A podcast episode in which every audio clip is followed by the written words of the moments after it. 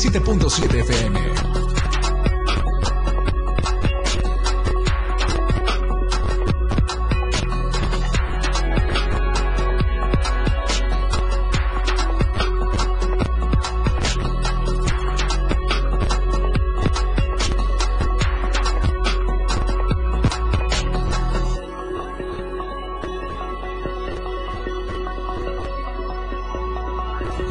Del diario 977.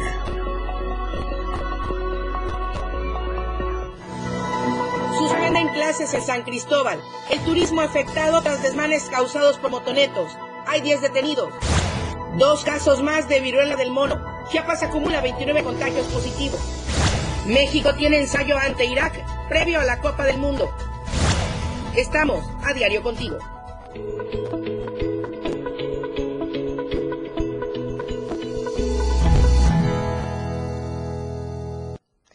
Buenos días, muchísimas gracias por seguirnos en esta transmisión en vivo a través de www.diariodechiapas.com y también a través de las diferentes redes sociales de Diario de Chiapas Multimedia.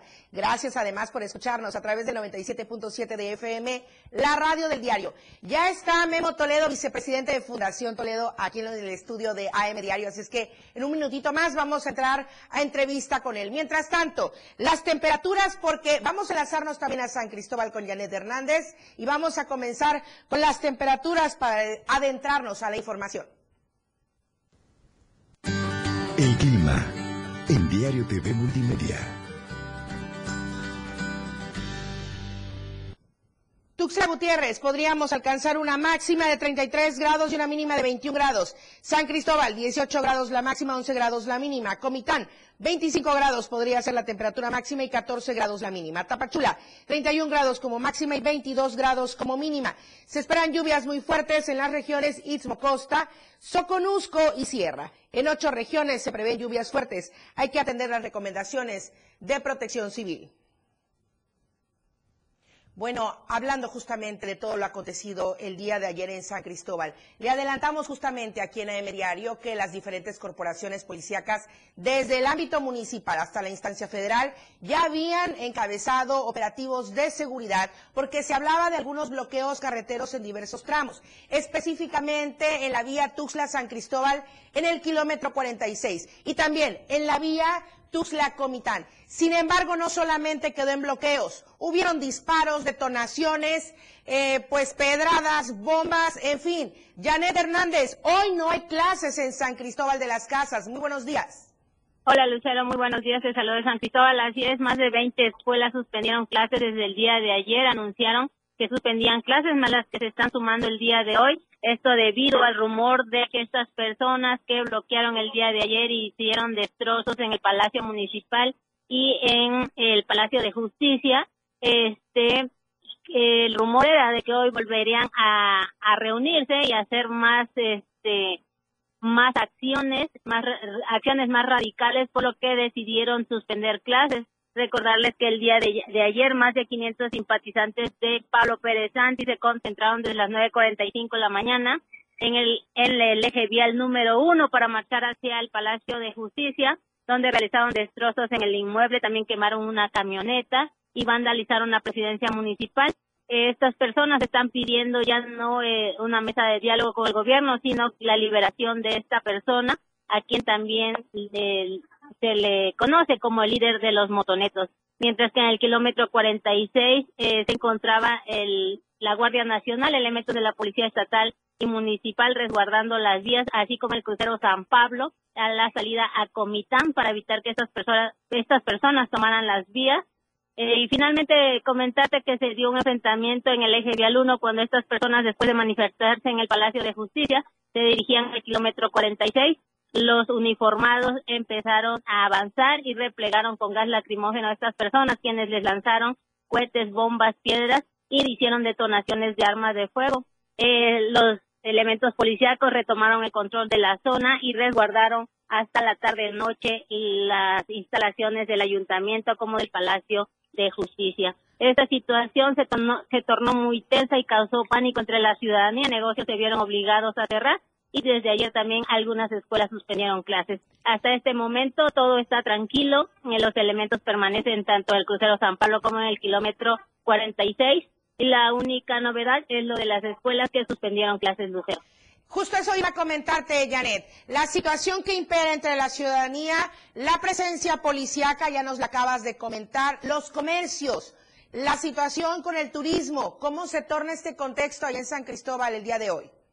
Comentarte que este, en estos momentos San Cristóbal se encuentra muy tranquilo, en las calles se ve muy poca gente, eh, negocios sí, algunos no han abierto, algunos sí, este sí hay como que un temor de que estas personas vuelvan a salir. Entonces, este, pero hasta este momento no ha pasado nada, no se sabe nada de ellos, así que está tranquilo, estaremos pendientes de estar informando eh, a la ciudadanía lo que pueda pasar. Así será, Janet Hernández, muchísimas gracias, muy buenos días. Buenos días. Bueno, y junto con todo esto, el presidente municipal de San Cristóbal de las Casas, Mariano Díaz Ochoa, salió a decir a los medios de comunicación ante esta situación que se mantuvieran tranquilos, que esto es solamente una situación de un grupo que quiere desestabilizar en San Cristóbal. Esto es lo que comento. Que comento. Yo le pido a la, a la ciudadanía que tenga calma, que tenga paciencia, que tenga tranquilidad. No vamos a permitir que grupos de vándalos quieran imponer su tal y su ley. Yo les pido que también la ciudadanía deje de estar circulando muchos mensajes en redes sociales que son falsos y son rumores.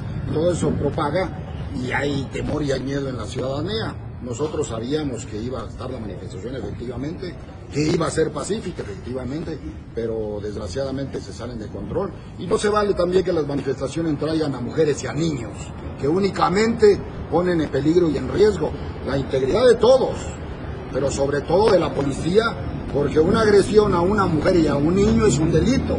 Por eso lo hacen, para provocarnos y para que no actuemos. Pero yo les agradezco su valentía, porque están protegiendo el bien de todos los sancristobalenses, no de ustedes, de los sancristobalenses.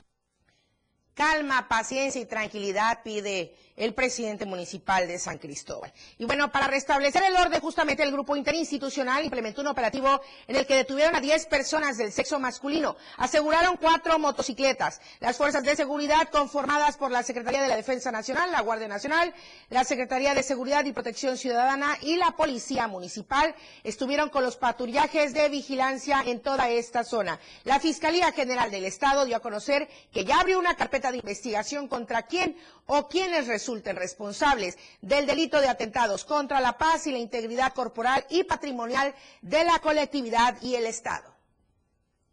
Y como decíamos, un sector bastante afectado con esta situación es el turismo.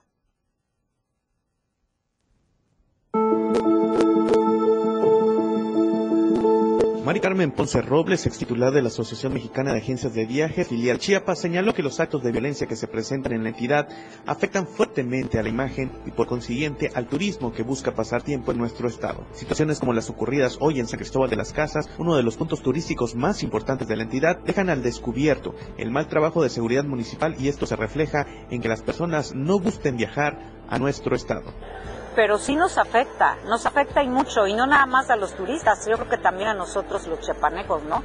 Que estamos aquí, nos tenemos que trasladar también a lugares eh, para trabajar o algo, y nosotros más, con, somos de turismo, este, nos afecta y es preocupante porque pues es muy peligroso, ¿no? A veces se pone la gente muy agresiva y demás, y sí ha habido cancelaciones, este, esperemos ahora en diciembre a ver cómo va a estar.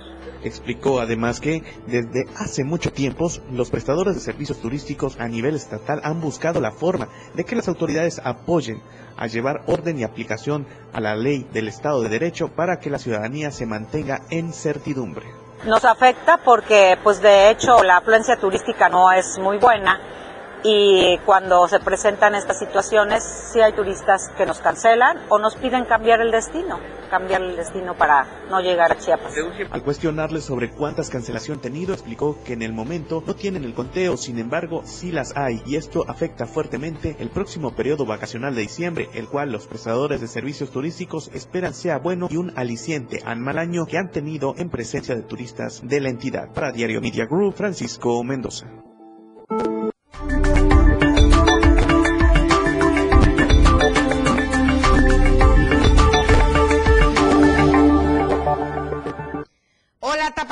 Buenos días a todos quienes nos siguen y nos escuchan en el Soconusco. Valeria Córdoba, adelante con tu reporte. ¿Qué tal, Lucero? Muy buenos días. Es un placer saludarte esta mañana. Y bueno, eh, como mencionas, ya tenemos noticias importantes el día de hoy. Te comento que desde hace más de 17 años, habitantes de la costa de Chiapas perdieron sus viviendas ante los estragos del huracán Están, por lo que exigen las escrituras de estas mismas desde ese momento. Te invito a que veamos y escuchemos los detalles con mi compañero Rafael Lechuga. Adelante. Adelante.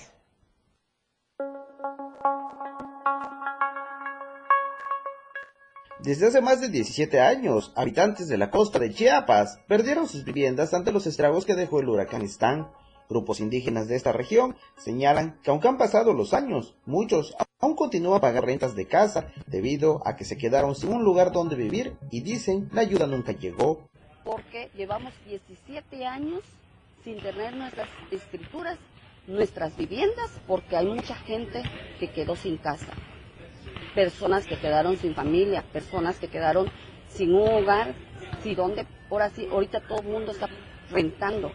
Explicaron que han presentado denuncias ante las autoridades correspondientes para que se esclarezca si existió un recurso para ayuda humanitaria y para rehabilitación de viviendas. Sin embargo, no han tenido una respuesta oportuna, por lo que piden atender esta situación, pues señalan la economía cada vez es más crítica y los ingresos son insuficientes para continuar pagando rentas. Desde Diario TV Multimedia de Pachula, Rafael Lechuga.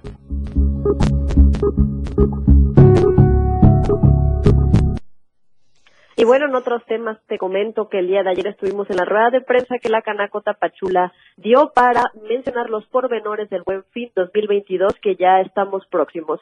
Vamos a los detalles de este tema. Este tema.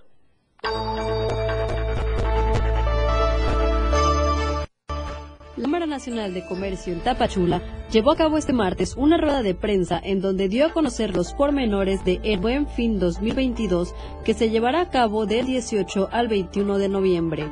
Hernán Betanzos Díaz, presidente del Consejo de Canaco Tapachula, mencionó que durante dichos días se espera una derrama económica de 135 mil millones de pesos en la región.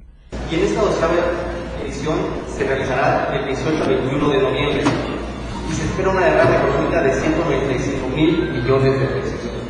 Esto tiene una importancia trascendental, ya que la economía es mayor que la de las fiestas decembrinas y el 10 de mayo. Es la fiesta comercial más importante del año para nosotros. Además, puntualizó que la Cámara de Comercio la que representa se compromete a vigilar los derechos del consumidor ante la publicidad engañosa que pueda presentarse. Por su parte, el administrador de la aduana de Ciudad Hidalgo, Juventino Hernández, informó que se tratará de agilizar el acceso a las personas guatemaltecas que deseen ingresar al país para realizar compras. La aduana, la aduana de ustedes, siéntanse orgullosos, la tenemos prácticamente en la Estamos a 30 kilómetros en Ciudad Hidalgo. Entonces la aduana también puede subir para su tratando de el acceso, tratando de apoyar a todas las personas que a construir la Cabe destacar que autoridades municipales dieron a conocer que durante el Buen Fin se desplegará un fuerte operativo de seguridad para que tanto clientes como tiendas tengan un entorno seguro. Desde Diario TV Multimedia Tapachula, Valeria Córdoba. Y bueno, estas son las noticias que tengo en esta mañana. Estaremos pendientes de lo que se genere y regreso contigo a la capital del estado. Muchísimas gracias, Valeria Córdoba. Muy buenos días. Un saludo para todos hasta la Perla del Soconusco. Muchísimas gracias igualmente. Vamos al corte comercial. Regresamos con la entrevista de hoy. Entrevista. AM Diario, Lucero Rodríguez. En un momento, estamos de regreso.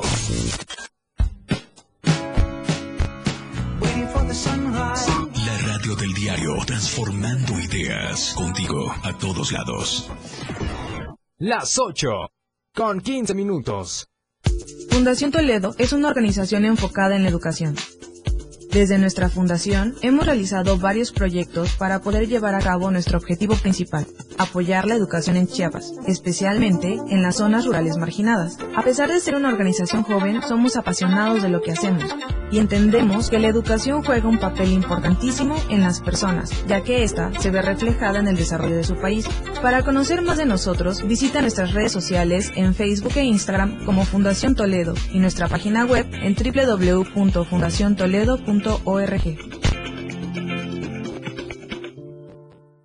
La piedra y el yemo activo afectan tu cerebro, te matan las neuronas y son muy adictivos. Yo sé lo que te digo, pues he sido testigo. Piensa más en tu gente, tu vida y tus amigos. Escucha lo que te digo, pues es verdad. El negocio de la droga es algo que termina mal. Escucha bien, hermano, porque esto te hace daño. El negocio de la droga es algo que termina mal. Esto siempre acaba mal.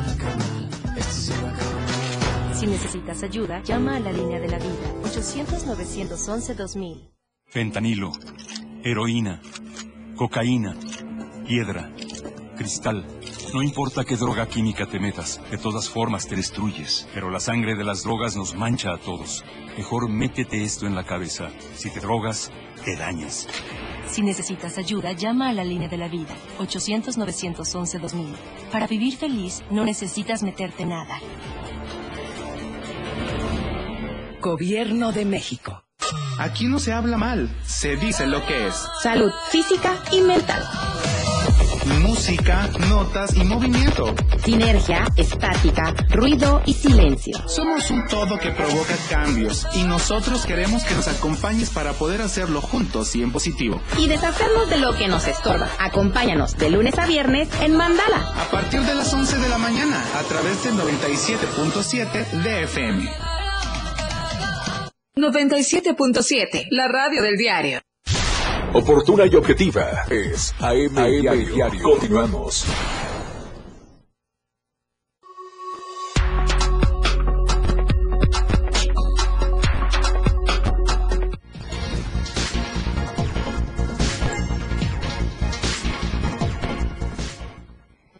Estamos de vuelta en AM Diario. Gracias por continuar con nosotros a través del 97.7 de FM, la radio del diario.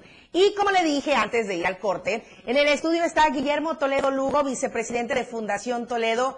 Guillermo, muchísimas gracias por estar con nosotros en esta tu casa AM Diario, en Diario de Chiapas, en la Torre Digital. Bienvenido.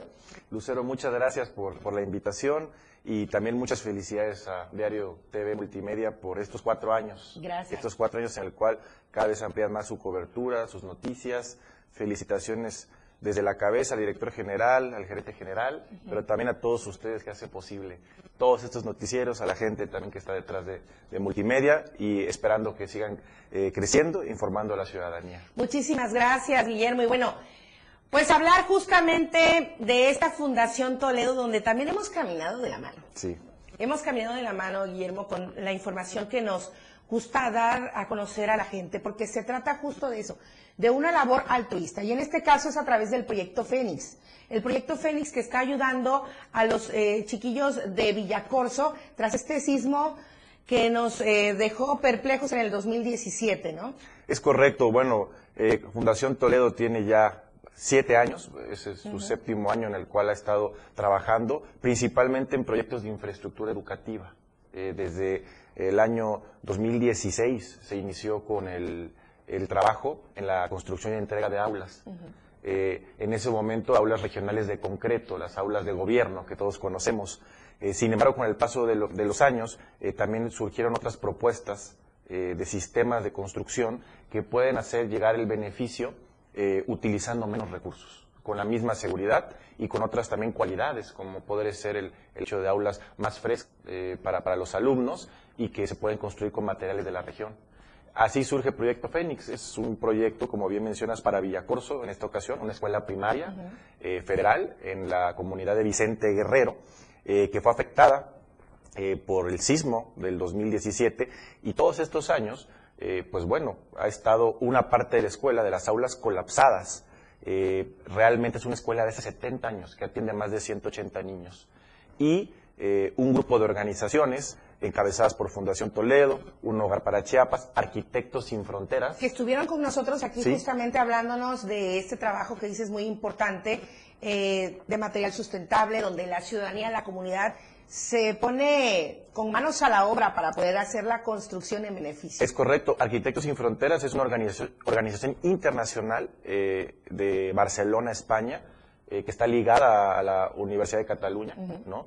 Y que al final de cuentas eh, colaboró con nosotros, también con la propuesta de este sistema de, de construcción, y que, como bien dices, lo que tiene en particular, a diferencia de otras aulas que en su momento construimos y entregamos, es el hecho de que los materiales son de la región y que también la mano de obra, la parte de la mano de obra y de la construcción, lo pone el Comité de Padres de Familia. Entonces ha sido, la verdad, un año y medio de mucho trabajo, pero también de gran satisfacción, porque hemos viajado en constantes ocasiones a la comunidad y hemos conocido a todas las personas que han colaborado, desde aportar la caña hasta hacer las paredes de este este solo cemento, la técnica se llama bajareque, que es lo que explicaron en Sí, aquella claro. ocasión, el los, eh, el- los cimientos, la demolición, apoyaron todo el comité de padres de familia y eso hizo posible que prácticamente con el recurso que normalmente se aplicaría para sacar un aula, lográramos tres aulas. Tres aulas que además, quiero destacar, van a ser equipadas y esto también gracias a la colaboración de la gente que se suma a esta, a esta labor altruista de Fundación Toledo. Y es el caso de este torneo de pádel que se realizó el fin de semana. ¿no? Es correcto. El fin de semana eh, se realizó el torneo Fénix, de Proyecto Fénix, en el club de pádel de Woolies, quien también colaboró con nosotros, junto a un grupo de patrocinadores que nos ha estado acompañando para este proyecto. Y bueno, fue un éxito porque tuvimos eh, 44 parejas inscritas en un torneo relámpago eh, que se llevó a cabo en un solo día. Eh, la cuota de inscripción a, a la cuota de inscripción la gente eh, reaccionó muy bien, entendiendo que es un proyecto altruis- altruista, familiar, con una causa. Y bueno, pues fue un día, la verdad, maravilloso que se llenó de, eh, de familia, de personas, hubo mucho movimiento, estuvimos ahí desde las 8 de la mañana hasta las 5 de la tarde, eh, hubo también premiación atractiva y lo más importante, se divirtió la- las personas y se logró una recaudación, precisamente, que va a ir dirigida al equipamiento de estas aulas. Y eso pues ha sido de gran satisfacción para nosotros, porque a lo largo de este año y medio de trabajo, eh, este torneo es una de las acciones que se suma a lograr esta recaudación. En su momento el Colegio de Ingenieros también hizo una venta, y una recaudación de una, una obra de arte. Todos los eh, eh, pertenecientes al colegio reaccionaron bien, aportaron. En fin, ha sido una sinergia muy bonita con empresarios, colegios, universidades, ayuntamiento y bueno, la, la comunidad y la escuela, ¿no? Todo Claro. para lograr este, este proyecto. En este caso, con el proyecto Fénix, ¿cuántos alumnos de Villacorso están siendo beneficiados? Eh, en total, nosotros manejamos que son 180 niños, porque es el número que tiene esta escuela. Eh, con precisión, en las aulas van a estudiar alrededor de 90 niños. Digo, eh, son los grupos Claro. de quinto y de sexto. Eh, dos grupos de quinto y uno de sexto es como están organizados. Se decidió que sean ellos, los más grandes, quienes ocupen estas aulas. Y bueno, la verdad es que la ilusión con lo, con lo que los padres de familia, el director y los niños van viendo este proyecto, pues también nos ha motivado muchísimo y esperemos que ahora en diciembre que haremos esta entrega, ya con las aulas equipadas, pues realmente sean de mucho provecho. Ya en diciembre será concreto este proyecto Correcto. allá en, Villaflo- en Villacorso, perdón, en. Villacorso. Y bueno, con toda esta iniciativa que han tomado, eh, por ejemplo, lo que mencionabas de Woolies, eh, algunas otras iniciativas privadas, ¿cómo pueden acercarse para sumarse a estas acciones de Fundación Toledo? Bueno, nosotros estamos ahí eh, en internet, en, las, en el Facebook, en Instagram, se pueden acercar con nosotros y pues al final de cuentas ya hemos tenido bastante interacción con las personas desde el momento en que eh, este proyecto sa- salió a la luz y empezamos todo el tema de la recaudación, pues evidentemente la necesidad de aulas en el estado es muy grande y bueno, nosotros estamos buscando también la manera en la cual se pueda replicar esto. Eh, ha sido un esfuerzo, ya lo comenté, eh, enorme para lograr el beneficio en una sola escuela. Claro. Entonces se está pensando y se está buscando la manera en que esto pueda llegar a, a otros espacios educativos y de qué manera también se puede realmente lograr una recaudación mucho más, más importante. Eh, de hecho, un proyecto de esta naturaleza, me atrevo a decir, y con eh, un hogar para Chiapas y Arquitectos Sin Fronteras lo hemos platicado, yo creo, creemos que le va a dar la vuelta a México porque es único en su tipo, en el sistema de construcción que tiene. Eh, y vuelvo a insistir, él se hace más con menos. Entonces, esperemos que se tenga el éxito y que todas esas personas que ya de por sí nos han estado buscando, eh, las, sobre todo los telebachilleratos comunitarios que enfrentan pues, un reto enorme en infraestructura difícil, muy, muy, claro. muy grande, se han estado acercando con nosotros eh, pues esperemos que, que, con este éxito que yo sé que tendrá el proyecto, pues podamos también tocar otras puertas, otros espacios, otros colegios, por supuesto también al gobierno Ajá. y que así realmente podamos eh, beneficiar a otros. Y replicar Exacto. este beneficio para los estudiantes. Pero Fundación Toledo no solo trabaja con la educación, también con la salud y habrá un zumbatón durante este fin de, fin semana. de semana. Sí, es correcto. Bueno, nosotros año con año estamos eh, conmemorando y no dejando pasar eh, pues desapercibido el Día Mundial de la concientización y la lucha contra la diabetes. Contra la diabetes. ¿no? Una enfermedad que, bueno, sobra decir, es conocida por todos nosotros, tenemos familiares, tenemos gente muy cercana, eh, uh -huh. y al final de cuentas es, es, un día muy especial porque, bueno, se ha manejado que pues la diabetes es la, la verdadera pandemia. Entonces, sí. nosotros en el eje de salud, eh, bueno, el año pasado, por ejemplo, eh, también hicimos lo que era el concurso estatal de ilustración ah, sí, con este enfoque, el, el tema de, eh, de, la diabetes, hablar sobre este tema. Y en esta ocasión, pues bueno, vamos a hacer una activación física. Hay una relación muy importante entre el ejercicio y la alimentación y el combate de este tipo de enfermedades, la prevención de este tipo de enfermedades y el tratamiento también de este tipo de, de enfermedades. Entonces, este es un batón que es ir a bailar zumba. Eh, las, les hacemos la invitación a todos ustedes que nos estén escuchando que asistan este sábado, 12 de noviembre, a las 8 de la mañana en Cañahueca. Eh, ahí donde están las letras de Cañahueca, sí. en la parte central donde de hecho es donde se va a hacer este tipo de activaciones, eh, con todos nosotros a una clase masiva de, de Zumba, es totalmente gratuita la entrada, Habrá también muchos patrocinadores que les agradecemos eh, su apoyo, que estarán ahí dando detallitos eh, y sobre todo eh, que vamos a escuchar ahí a expertos médicos que nos van a dar muy puntualmente algunas recomendaciones acerca de este tema aprovecho para agradecer a la clínica Benart, Ajá. que es con la quien hemos hecho... Han trabajado. Sí, del año pasado en el concurso sí. estatal de ilustración y, y, en este año con clínica Benart, encabezada por el doctor Muñoa, hemos eh, trabajado de la mano para llevar esta información. Al final nosotros ponemos parte de la gestión y, y ellos ponen también la información, ¿no? que, que, es tan importante. Entonces haremos esta activación física y hablaremos acerca de, de estos tips, ¿no? De, de, cómo prevenir. Es una manera de hacer conciencia en la lucha contra la diabetes, integrando el deporte y por supuesto también con las familias enteras allá en Cañahueca el próximo sábado a las 8 de la mañana. Es correcto, así es. Ok, Memo, muchísimas gracias por habernos dejado esta invitación, por ponernos al tanto de todo lo que está sucediendo en favor de la niñez y de la juventud a través de Fundación Toledo. Muchísimas gracias. Muchas gracias a ti, gracias a Diario de TV Multimedia y nuevamente felicidades por estos años de, de trabajo que esperemos sigan creciendo y dándonos espacios a, a, los que buscamos hacerlo en conjunto con la sociedad. Muchísimas gracias a ti, Memo Toledo. Vamos al corte comercial, tenemos más información al volver en AM Diario.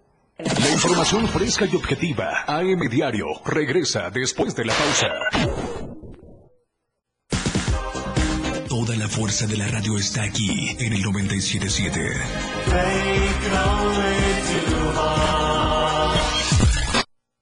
97.7. La radio del diario. Más música en tu radio. Lanzando nuestra señal desde la torre digital del diario de Chiapas. Libramiento Poniente 1999. 97.7. Desde Tuxtla Gutiérrez, Chiapas, México. XHGTC, la radio del diario.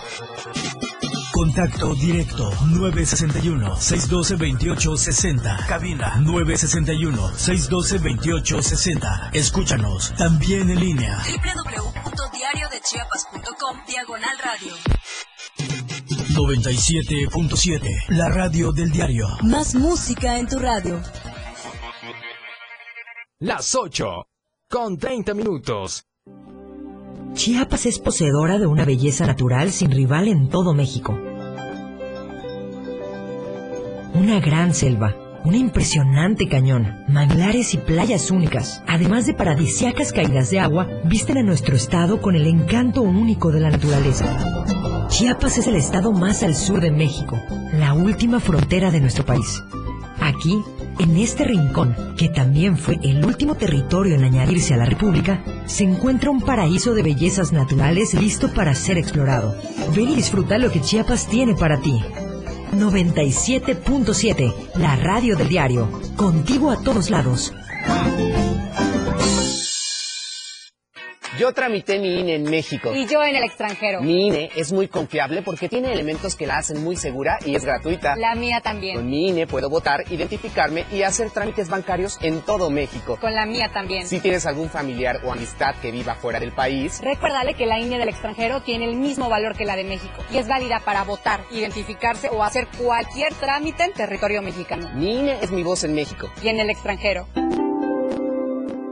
Contigo a todos lados. 97.7 FM. Lucero Rodríguez ya está de regreso para informarte en AM Diario.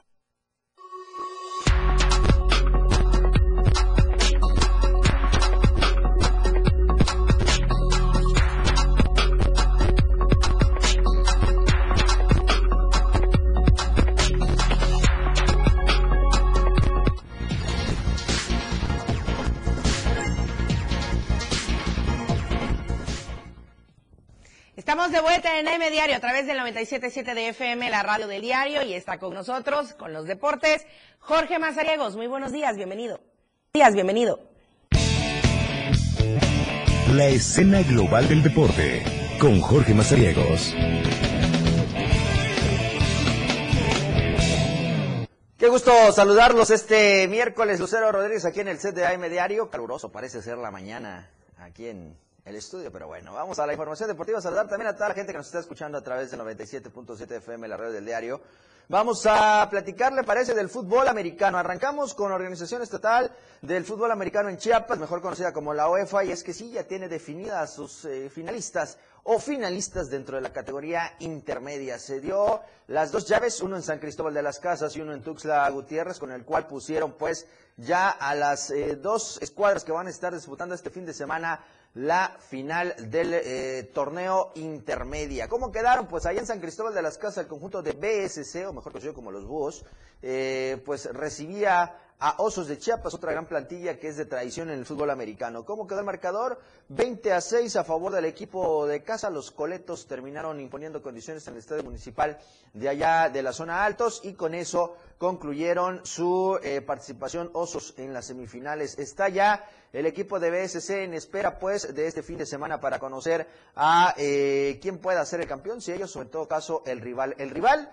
exactamente que jugara en el estadio Samuel León Brindis acá en Tuxtla Gutiérrez ante el cuadro de eh, Guerreros Mayas de Comitán de Domínguez. Así estuvo la actividad acá en Tuxtla Gutiérrez. Un marcador que pues quedó completamente en blanco para el equipo visitante. 30 por 0 el marcador y con ello el equipo de Raptors se instaló ya en la final de la categoría intermedia de esta organización. Así que este juego de la final lo estarán disputando este domingo allá en San Cristóbal de las Casas a las 11 de la mañana. El Estadio Municipal vuelve a abrir sus puertas para recibir las actividades de esta disciplina. Con ello ponen eh, punto final a la categoría intermedia, se quedan únicamente con la categoría juvenil que está también a la par, eh, ya van teniendo actividades, ya cumplieron dos eh, semanas o dos jornadas de estar en activo y ahora le tocará el turno pues a este sector de conocer quién será el campeón de la primera edición de la categoría intermedia. La revelación, por supuesto, es el equipo de Raptors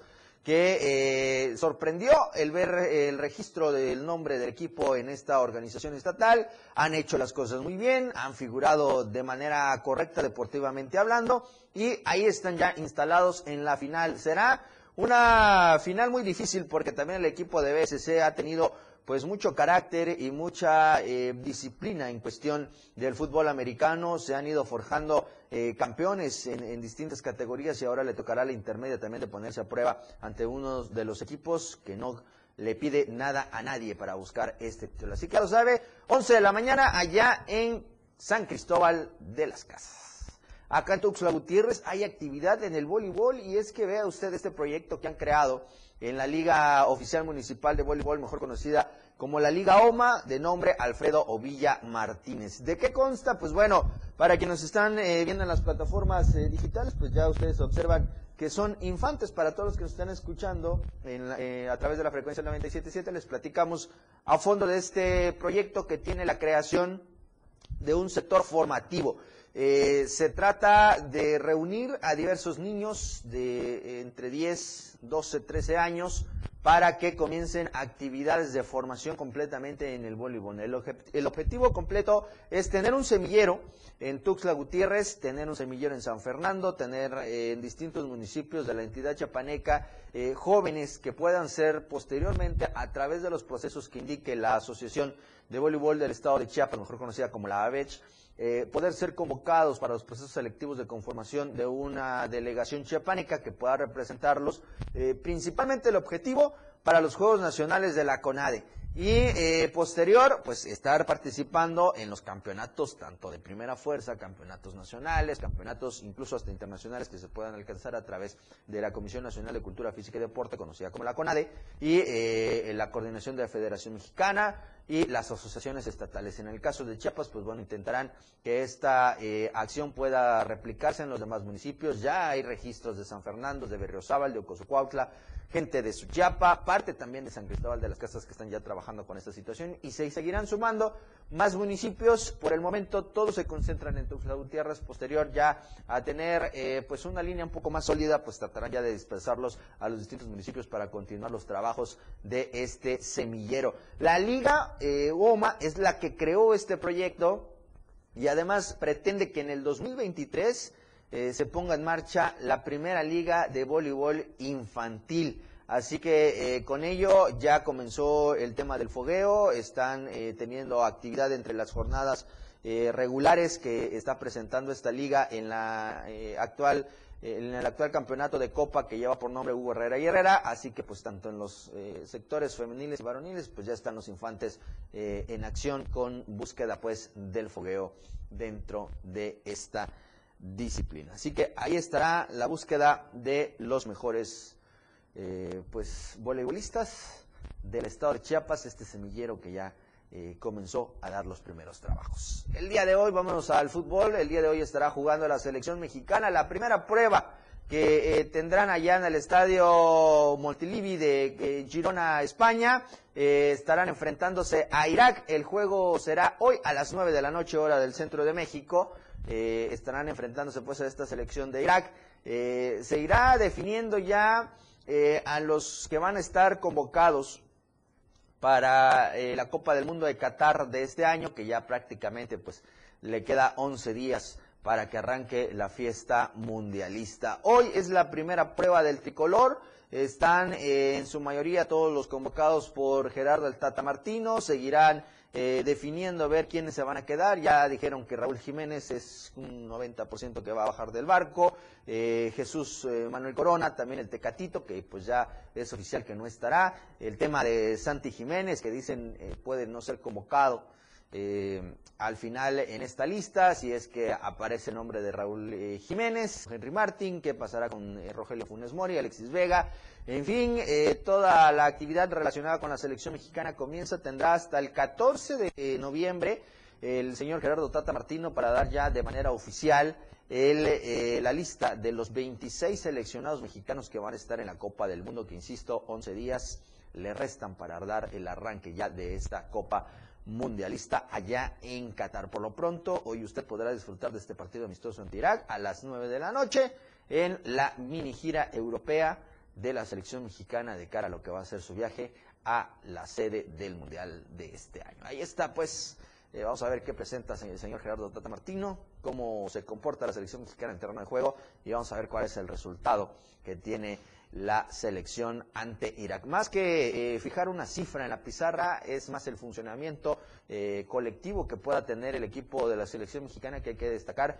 No ha convencido en los procesos eh, mundialistas, tampoco lo ha hecho en los Juegos Amistosos y ahora pues ya a unos días de que arranque la Copa del Mundo, la afición mexicana no tan convencida de llegar a ese quinto partido, pues tendrán que ahora enfrentarse a Irak y ver si comienzan a convencer, si hay un chip distinto de cara a lo que va a ser esta Copa del Mundo de la FIFA 2022. Lucero Rodríguez, la información deportiva, y quiero recordarles que hoy a la una de la tarde estaremos eh, a través de la frecuencia 97.7 FM la remontada. Tenemos entrevista, estará gente de Fundación eh, Toledo para seguir platicando de los beneficios que se están dando a través de los proyectos deportivos. Se viene uno muy interesante este fin de semana que usted puede participar en el Parque Recreativo Cañahueca, así que no se pierda esta entrevista a la una de la tarde junto a Doro Solís. Ahí estaremos para platicar de todo esto eh, que están organizando a favor de ciertas comunidades que han sido afectadas por el sismo de 2017 y además también le estaremos platicando todo el tema de la selección mexicana, el básquetbol, el fútbol americano y en fin todo el deporte local. Así que lo esperamos una de la tarde, Lucero Rodríguez.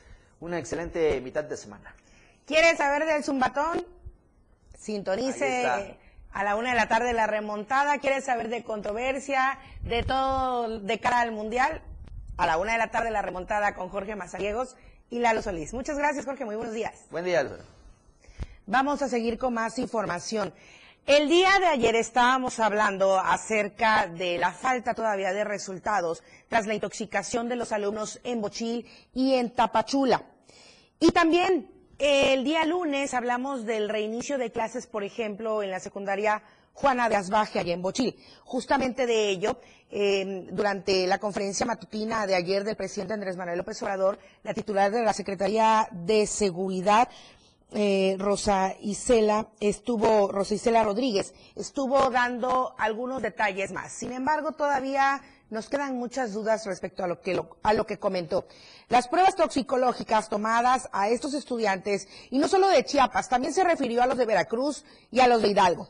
Dijo que resultaron negativas a metanfetaminas, a marihuana, a cocaína, a a opiáceos, también eh, a otras sustancias como solventes, arsénico, a cianuro y a fosfuros.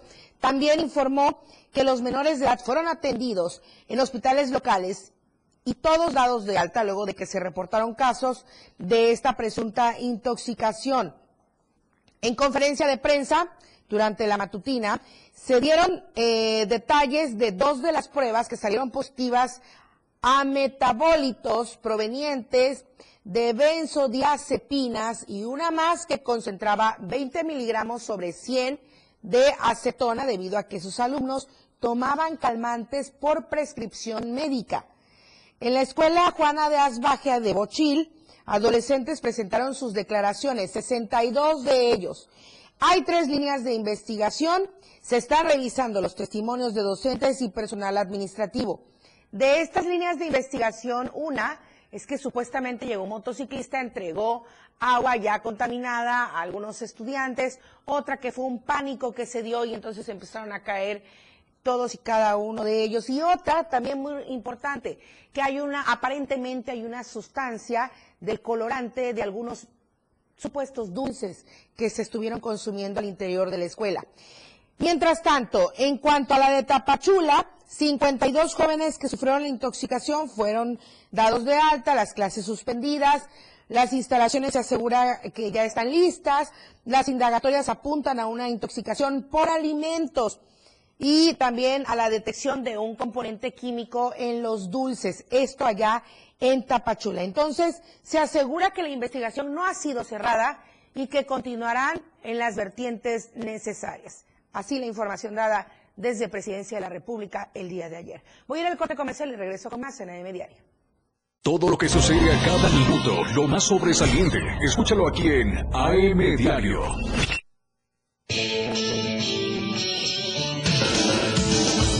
El estilo de música a tu medida. La radio del diario 97.7 FM. Las 8 con 45 minutos. Lo más trending en música. La radio del diario 977. Contigo a todos lados.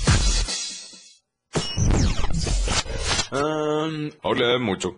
Hola, mucho gusto. Hola, mucho gusto. Les presento. No, no, no. Mejor, ¿qué tal? ¿Cómo están ustedes? No, no, no, mejor. ¿Qué tal? ¿Cómo están ustedes? No.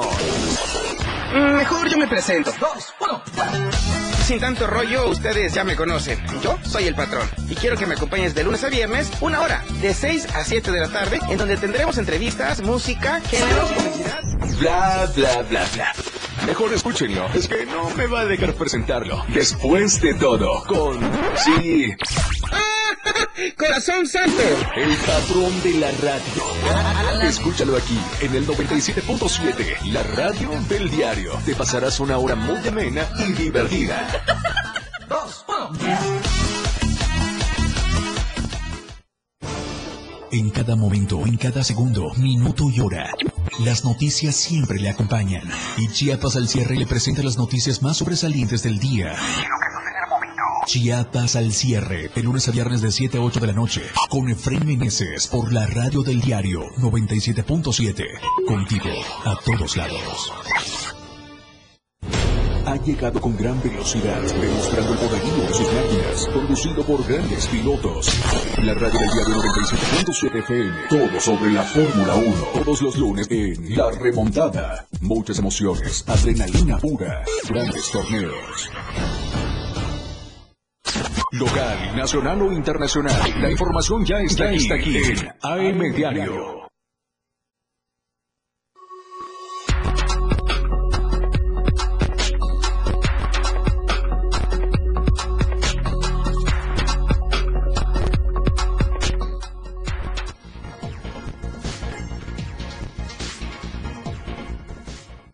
Gracias por continuar con nosotros. Saludo con muchísimo gusto hasta la Ciudad de México a Luis Carlos Silva. Luis Carlos, muy buenos días. Lucero, gracias. Buenos días. Saludo con gusto igualmente a los amigos del auditorio. Cordial abrazo. En San Lázaro, diputados chocaron y discrepan en torno al tema de la discusión del presupuesto de egresos de la Federación 2023, pues advierten que los hierros que han tenido los legisladores de Morena en las últimas semanas son importantes. En el Palacio Legislativo de San Lázaro aseguran que el análisis de este presupuesto es fundamental para entender lo que viene en los próximos meses, luego de una desaceleración económica y también con el tema de la inflación que cada vez está más alta. El poder adquisitivo de los mexicanos, advierten los legisladores, es lo más importante que debe analizarse y evitar con ello que existan discrepancias entre legisladores, pero principalmente por el trabajo que deben realizar ahí mismo, en la Cámara de Diputados. Habla al respecto Blanca Alcalá, diputada priista, en torno a este tema tan controvertido. Escuchemos.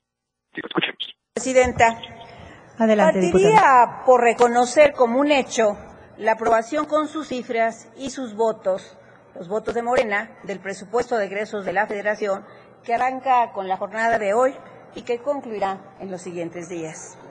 En las últimas semanas hemos escuchado con insistencia y también con estridencia un sinnúmero de cifras. El problema, compañeras y compañeros legisladores, no es su mención, sino la falta de contexto y de congruencia en el manejo de las mismas. Por cierto, se equivocan quienes señalan que en el PRI venimos a defender un modelo de país. No. En nuestro caso, estamos conscientes de que el gobierno son ustedes. La responsabilidad y sus consecuencias también son. Sobre este particular, finalmente, Lucero, los legisladores en San Lázaro aseguran que definitivamente nada está dicho, aunque en las próximas días y semanas podrá existir una discrepancia mayor, tomando en cuenta que el sacrificio es para la clase trabajadora y no para los legisladores que ganan jugosas tajadas, principalmente producto del erario de todos los mexicanos. Te mando un abrazo, muy buenos días. Mi reporte, que pases una excelente mañana. Gracias, Luis Carlos. Muy buenos días para ti y para todos quienes nos siguen desde la Ciudad de México. Muchísimas gracias.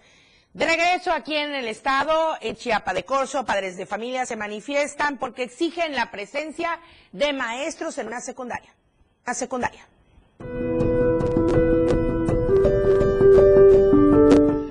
Padres de familia de la escuela secundaria Belardo de la Torre Grajales del municipio de Chiapa de se manifestaron a las afueras de Lucicam. La intención exigir a las autoridades educativas a brindarles a los docentes correspondientes. Y es que lamentablemente desde hace dos años, por diversas cuestiones, tanto jubilaciones, incluso fallecimientos por pandemia, pues han quedado sin cinco docentes e incluso el propio director de la institución. Esto ha afectado de manera considerable la formación de más de 300 estudiantes, quienes lamentablemente no están recibiendo la educación necesaria al nivel educativo. Esto fue lo que dijeron. No tenemos una solución hasta este momento sobre la vacante, bueno, que se han ido jubilando los maestros, eh, uno de ellos desafortunadamente falleció en la pandemia y los otros pues han hecho cambios y no nos dejaron sin cinco maestros a nuestros hijos.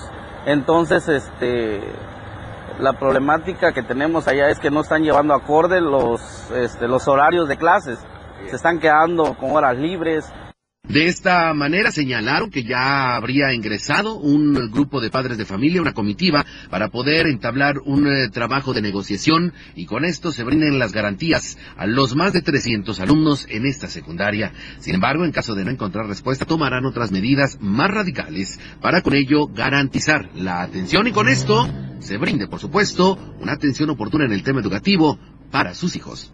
Para el diario Media Group, Eden Gómez.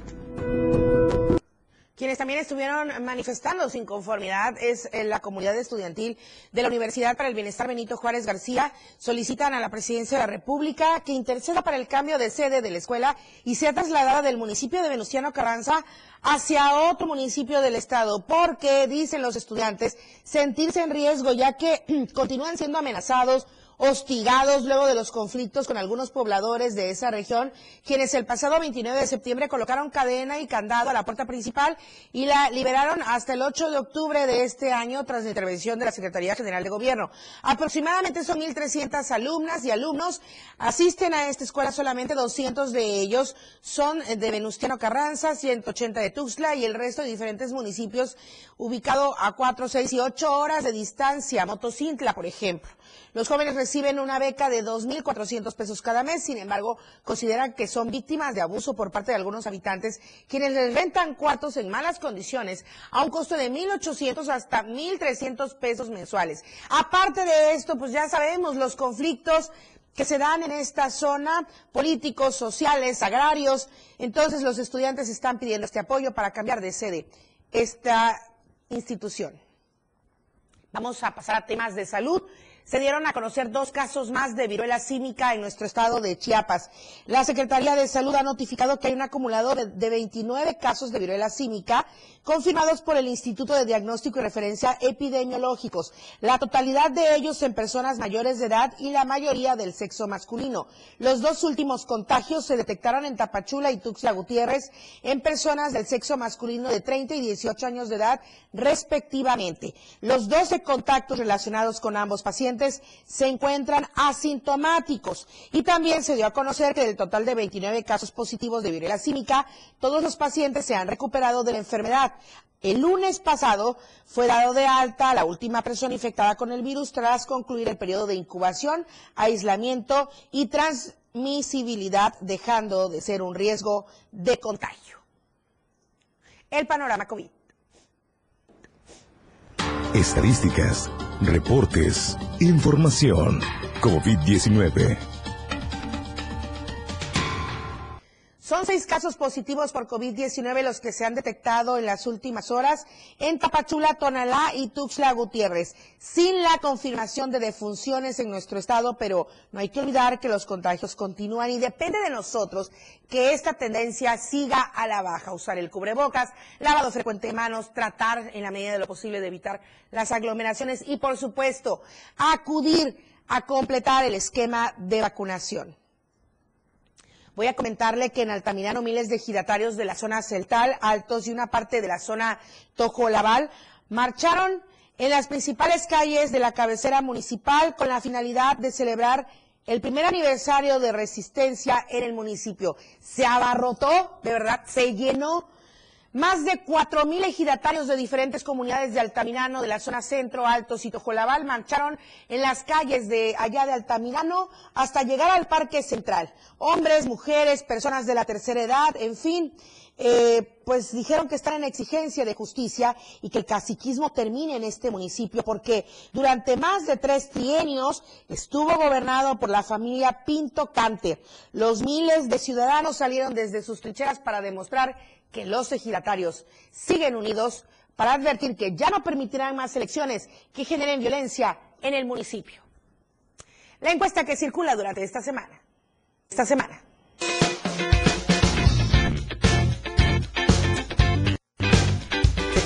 En el diario de Chiapas nos interesa saber tu opinión.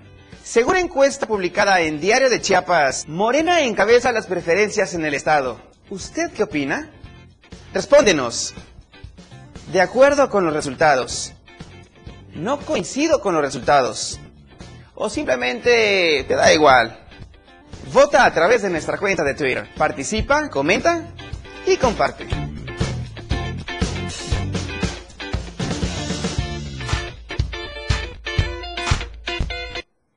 Nos despedimos, muchísimas gracias. Mañana jueves le esperamos en punto de las 8 de la mañana aquí en AM Diario con la mejor información. Soy Lucero Rodríguez Ovilla, le agradezco por su preferencia y a Manolo Vázquez en los controles de radio, por supuesto a Charlie Solís en los controles de televisión. Muchísimas gracias. Muy buenos días. Oportuna y objetiva en AM Diario. La información de todo lo que acontece a cada momento en Chiapas, México y el mundo. Te lo informa Lucero Rodríguez. De lunes a viernes de 8 a 9 de la mañana. Escúchanos en nuestra próxima emisión por esta frecuencia. 977 FM, la radio del diario. Editorial de la radio del diario. ¿Quién entiende a los normalistas de la Matumaxá? El gobierno del estado invitó al comité estudiantil de esa escuela a una reunión para el pasado 7 de noviembre en las instalaciones de la unidad del sistema para la carrera de las maestras y los maestros, conocida como UCICAM, en la Ciudad de México, pero no llegaron. Con ello, demuestran que prefieren el chantaje y el vandalismo para conseguir sus exigencias en lugar de dialogar en una mesa de trabajo. ¡Qué pena! Estos estudiantes, como futuros docentes, deberían ser ejemplos de civilidad y profesionalismo, pero en cambio, agreden a la sociedad, transgreden las leyes y entorpecen la paz social tal como hicieron hace unos días en que, con bombas molotov, cohetones y petardos, detuvieron la obra del doble paso a desnivel del libramiento norte de Tuxtla Gutiérrez, amagando también a los obreros y operadores. Según el delegado de la obra, Julio César Sandoval, este paro arrojó pérdidas por más de un millón de pesos en una semana. Por eso, ¿quién los entiende? Los invitan a dialogar y no van. Pero algo sí es entendible. Si exigen plazas automáticas es porque no pueden obtenerlas mediante evaluaciones. Pues de las 443 plazas definitivas de educación básica que se concursaron durante el ciclo escolar 2022-2023, solo 20 egresados de la Matumaxá obtuvieron una. Las autoridades deberían analizar la demanda social que pide la reubicación de la Matumaxá a otro municipio, sobre todo por los desmanes, además de que si es